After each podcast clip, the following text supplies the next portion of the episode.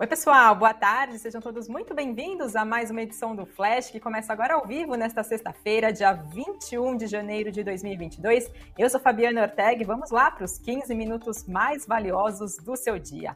Bolsonaro diz que negocia PEC para reduzir preço dos combustíveis. Mercado Livre compra, compra fatia no mercado Bitcoin e na Paxos. Netflix frustra previsões e BDRs despencam. Gafisa e Elbor divulgam suas prévias do quarto trimestre de 2021. Lojas Renner aprova recompra de até 18 milhões de ações. E Ambipar cria projeto no Chile para reciclagem de resíduos temos outros destaques do dia, fiquem ligados aqui na nossa transmissão e, claro, não se esqueçam, como sempre, da sua curtida e da sua inscrição aqui no nosso canal. Vamos falar do nosso cenário político. O presidente da República, Jair Bolsonaro, afirmou ontem que o governo negocia uma PEC, uma proposta de emenda à Constituição, para reduzir o preço dos combustíveis aqui no país. A ideia é diminuir ou zerar o PIS/COFINS sobre os combustíveis. A PEC em elaboração prevê um mecanismo que autoriza o governo federal a reduzir ou zerar esses impostos federais sobre a gasolina, sobre o diesel e também a energia elétrica, mas de maneira temporária quando houver alta nos preços. Também estaria sendo cogitada a ideia da criação de um fundo para servir como uma espécie de um colchão para diminuir as bruscas oscilações que vêm ocorrendo nos preços desde então quando a Petrobras mudou a política de preços para os combustíveis lá então no governo do, do então presidente Michel Temer. Esse fundo seria alimentado com dividendos pagos pela estatal ao governo. De acordo com o presidente Jair Bolsonaro, essa proposta está sendo articulada com os integrantes do Senado e também da Câmara. Considerando os possíveis gastos no, nos cálculos da XP, isso traria um impacto de 70 a 100 bilhões de reais nas contas do governo, então, com essa mudança. Segundo o levantamento do jornal Estado de São Paulo, uma apuração feita pelo jornal Estado de São Paulo, o ministro da Economia Paulo Guedes não se opõe a essa medida e que está e quem está à frente dessas negociações seria o líder do governo no Congresso, o senador Eduardo Gomes. No entanto, Paulo Guedes seria contrário à ideia de criar esse fundo de estabilização para amortecer as oscilações nos preços dos combustíveis. Lembrando que uma PEC PEC precisa ser aprovada nas duas casas, tanto na Câmara quanto aqui no nosso Senado, para ser promulgada de forma de, como uma forma de emenda à Constituição. Se for alterada tanto na Câmara ou no Senado, exige uma nova apreciação de uma outra casa no caso, né? Então é possível haver também a chamada promulgação fatiada apenas então com parte do que for aprovado pelas duas casas, como a gente acompanhou na PEC dos precatórios, que deu o que falar, né? Foi aquele vai e vem entre as duas casas. Lembrando também que em março do ano passado, o governo zerou as alíquotas de impostos federais para o gás de cozinha e também zerou o PIS/COFINS para o diesel. No caso do diesel, a mudança durou dois meses e acabou então no mês de abril do ano passado. Passo agora para falar um pouquinho de companhias do cenário internacional. Temos notícias sobre ela. A primeira delas é sobre uma aquisição. O Mercado Livre anunciou que adquiriu participação acionária no grupo 2TM, que é controladora da corretora Mercado Bitcoin e de outras empresas do setor de blockchain. As empresas não revelaram o valor nem o percentual envolvido nesse negócio. A gigante de e-commerce da América Latina também fez um investimento estratégico na Paxos, que é uma companhia regulamentada que oferece infraestrutura de blockchain e que faz a custódia das criptomoedas compradas via Mercado Pago aqui no Brasil. Lembrando que desde dezembro do ano passado, os brasileiros podem comprar pela plataforma Bitcoin, Ethereum e Paxo Dólar. O Mercado Livre também adquiriu 7 milhões e 800 mil dólares em Bitcoin no primeiro trimestre do ano passado, como uma estratégia de tesouraria da companhia. O Mercado Livre afirmou que os investimentos reforçam o compromisso da empresa de desenvolvimento e uso de criptoativos e tecnologia blockchain na região. E a companhia diz que pretende estimular o ecossistema regional, permitindo oferecer produtos e serviços cada vez mais relevantes aos empresários e também aos usuários latino-americanos que estão no centro da estratégia da companhia. O mercado Bitcoin divulgou que atingiu 3 milhões e 300 mil clientes e registrou 40 bilhões de dólares em volumes negociados no ano de 2021. Isso representa quase sete vezes mais ao que foi negociado no ano de 2020. Mais cedo, por volta do meio-dia, BDR de Mercado Livre estava em alta, perto de 1%, depois virou para queda e recuava 1,2%. Temos notícias também de Netflix, que divulgou o seu balanço financeiro do quarto trimestre de 2021 e ficou aquém das estimativas para novos assinantes agora no final do ano passado e também apresentou previsões mais fracas do que era esperado agora para o início de 2022. O maior serviço de streaming do mundo adicionou 8 milhões e 300 mil clientes de outubro a dezembro e o total de assinantes globais da empresa atingiu 221 milhões e 800 mil assinantes. Analistas do setor estimavam que a Netflix adicionaria pelo menos 8 milhões e 400 mil clientes. E lembrando que a empresa enfrentou né, uma montanha russa em época de pandemia, no período mais agudo da pandemia, teve um crescimento acentuado ali no começo do ano de 2020, também no decorrer daquele ano, quando as pessoas ficaram mais em casa, os cinemas foram fechados e acabou tendo uma desaceleração agora no ano de 2021, então com a retomada de algumas atividades, flexibilização dos lockdowns que foram impostos e com isso Netflix conquistou mais de 36 milhões de clientes em 2020 e no ano de 2021 esse número foi de 18 milhões e 200 mil. Para esse ano agora de 2022, espera que o crescimento de assinantes da Netflix se estabilize e volte ao que foi registrado ali antes da pandemia, segundo especialistas do setor. Falando um pouquinho da receita, Netflix registrou 7 bilhões 710 milhões de reais no quarto trimestre, vindo em linha com as expectativas do mercado.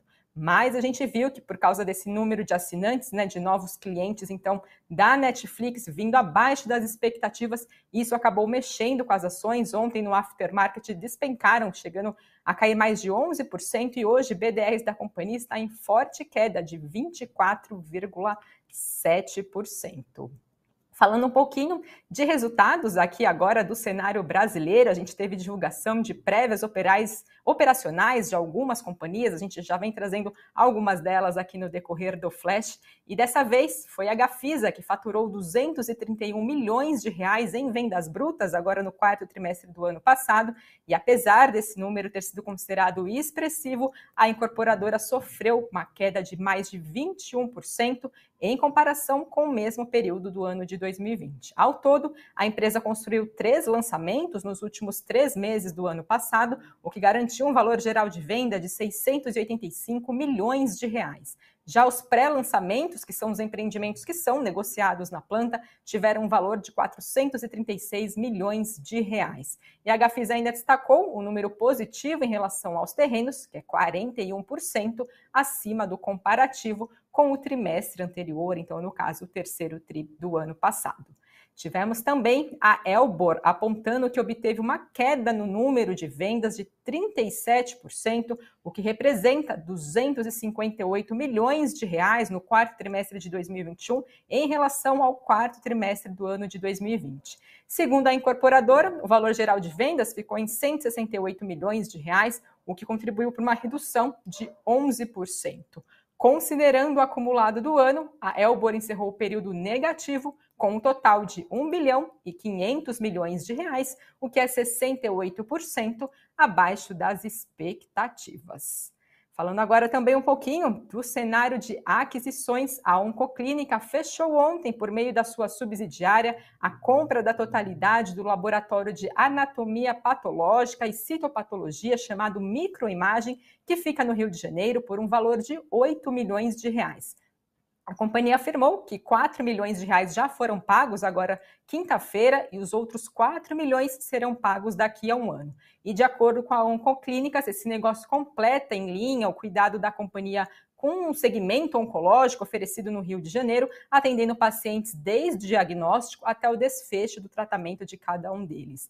Lembrando que Microimagem foi fundada no ano de 1994, lá no Rio de Janeiro, por um grupo de médicos do Instituto Nacional do Câncer e é um renomado laboratório que tem como especialização patologia cirúrgica e citopatologia. Passo agora para falar de Banco do Brasil, que anunciou ontem a aprovação de um payout, que é a porcentagem de distribuição de lucro das empresas, de 40%. Essa distribuição vai ser feita em dividendos e juros sobre capital próprio. De acordo com a companhia, esse valor foi é, definido pelo Conselho de Administração, é, levou em consideração os balizadores constantes da política da companhia, em especial o resultado do banco, as condições financeiras, necessidades de caixa, o plano de capital, as metas e também as projeções, além também da tolerância ao risco e perspectivas de mercado da atuação presente e potenciais oportunidades de investimentos existentes, além também da manutenção da expansão da capacidade operacional, então, informou o Banco do Brasil. Temos informações também de Apvida e Notre Dame Intermédica e do nosso setor de saúde que anunciaram o fechamento da fusão das companhias, que vai acontecer então no próximo, agora dia 11 de fevereiro. Nesse mesmo dia, as ações de Notre Dame Intermédica deixam de ser negociadas aqui na Bolsa Brasileira. Então, no dia 14 de fevereiro, as ações das empresas combinadas começam a ser negociadas com o código HA PV3. E cada acionista da Notre Dame vai receber no dia 16 de fevereiro 5,24 ações da Apvida por cada ação da companhia que detiverem. Já no dia 29 de março, os acionistas vão receber a parcela do caixa, de caixa no montante de R$ 5,12 por ação.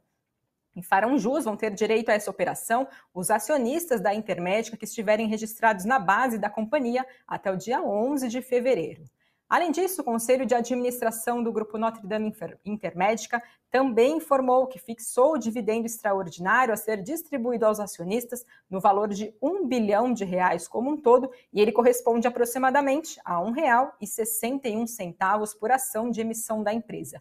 Esse pagamento está condicionado à combinação dos negócios né, com a Apvida e vai ser realizado no dia 29 de março, então agora de 2022, com base na composição acionária da companhia, no fechamento do mercado no dia 11 de fevereiro. Então, atenção para quem tem papéis das empresas, tem mudanças já então agora a partir do mês de fevereiro.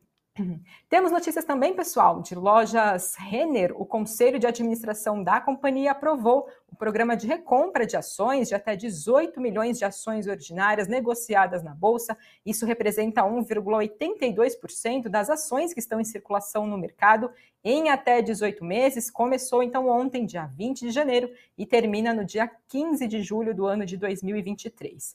Segundo a companhia, o objetivo desse programa é distribuir de forma adicional a geração de caixa aos acionistas, em adição ao pagamento de dividendos e juros sobre capital próprio, promover a criação de valor por meio de uma estrutura de capital adequada, combinada com o crescimento dos resultados e proventos em ação, e também complementar a quantidade de ações necessárias para a continuidade do plano de ações restritas, informou então a Lojas Renner com essa aprovação de recompra de ações, a gente vê várias companhias aí ultimamente também fazendo esses anúncios.